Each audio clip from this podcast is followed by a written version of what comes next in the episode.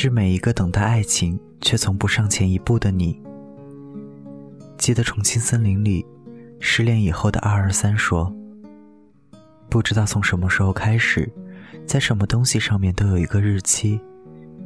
秋刀鱼会过期，肉罐头会过期，连保鲜纸都会过期。我开始怀疑，在这个世界上，还有什么东西是不会过期的？对呀，爱情也会，尤其是从不主动上前争取的爱情。”之前看到这样一个故事，有个哥们儿有一次带他同学去看他的女朋友，那个时候他们还没有公开恋情，他同学只能假装从他俩旁边经过，看一眼那个姑娘。到了地方，哥们儿拨通了姑娘的电话，他同学就看见对面走过来一个姑娘，低头看了一眼手机，然后笑着抬起头，到处在寻找着什么。他看到那哥们儿以后，两个眼睛先是笑弯了，露出了一排洁白的牙齿，接着一直看着那哥们儿，直到他把他拥入怀中。回来的路上，哥们儿问他同学：“这姑娘怎么样？”他同学说：“这么好的姑娘，可别让人家等久了。”哥们儿问：“为啥呀？”他同学说：“他看你的时候。”感觉他的眼睛里满满都是爱。你看过《大话西游》吗？朱茵看周星驰就是那种感觉。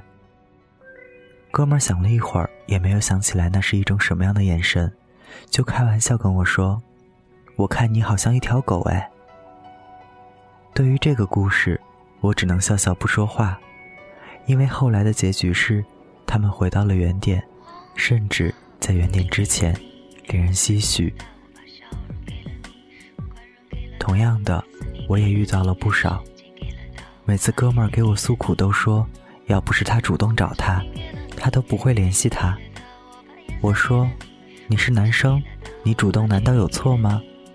哥们儿说：“没有错，错就错在我太主动，以至于让他认为他就应该留在那里，一步都不用跨出，其余的都该由我来完成。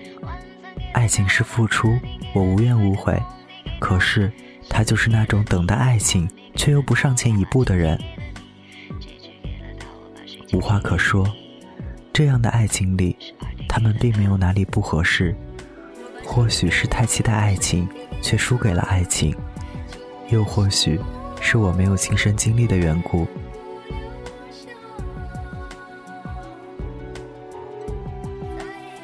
突然又想起我另外一个朋友，是个姑娘。在大学各方面都十分优秀，大二的时候就在学校最牛的部门当老大。有人会说，这么优秀的女孩子，追求的人应该会很多，不是应该，是必须。而且有个同样优秀的男孩追了她近两年，她都没有回应。有次聊天，我问她，为什么不接受那个男生呢？是不是不喜欢？她说，有那么些好感。但是那时候时机太早，她还没有准备好，想再等等。然而，这一等换来的结果是，男孩辞去了他们部门二把手的职务，选择离开。虽然他说他不后悔，但我看得出来，本来是一段美好爱情的故事，最后硬是写成了烂尾的都市小说。我无法控制对你的难以忘怀，但我对你的一切再也没有了期待。张爱玲在《十八春》中说道：“也许，爱不是热情，也不是怀念，而是岁月。年深月久，成了生活的一部分。身体上的痛苦，人们往往是可以独自承受的；而精神上的孤独，是一个人无法独自排解的。这就需要回应，需要人懂，需要爱的人主动走出自己的小世界。”需要跟别人自我的深层连接。不知不觉的岁月里，我也从毛头小伙到了可以恋爱的年龄。但对自己而言，更多的是一种担心，说不清也道不明。一直觉得，所谓的爱情是个瞬间动词，根本经不起等待，遇到了就要勇敢向前。昨天跟一朋友聊天，他说，这世界上的人对待爱情都很奇怪，很期待，却又胆小如鼠。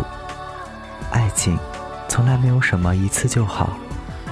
也许当我们最后长大成人，熟读四季风景，自认为了解一切的时候，还会发现自己仍旧只是个孩子。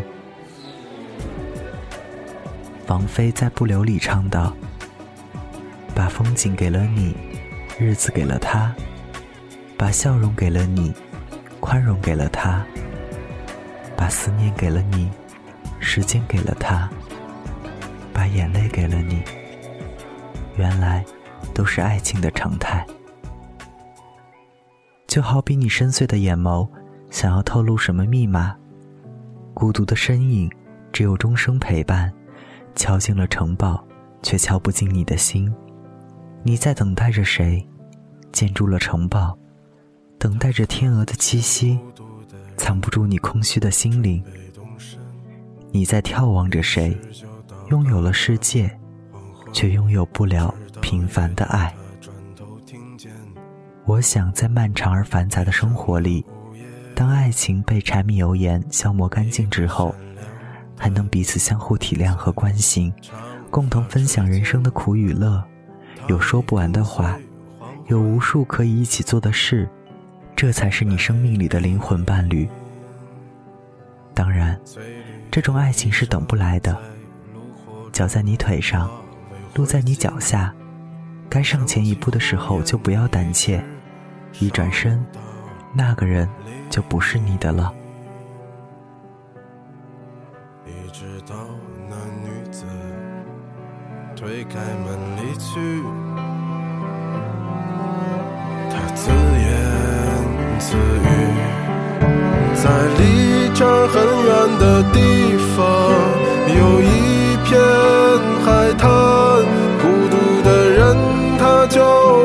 海上。乘着船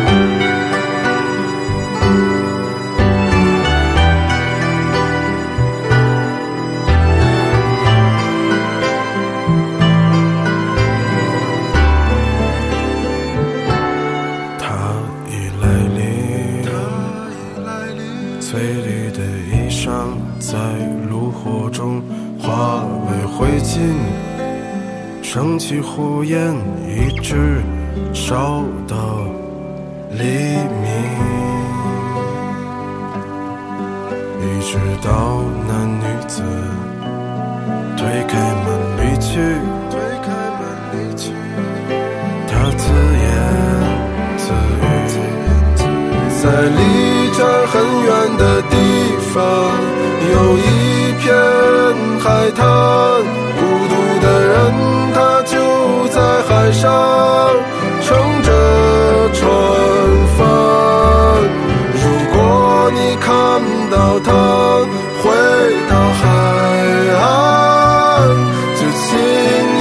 告诉他你的名字，我的名字。在离这很远的地方，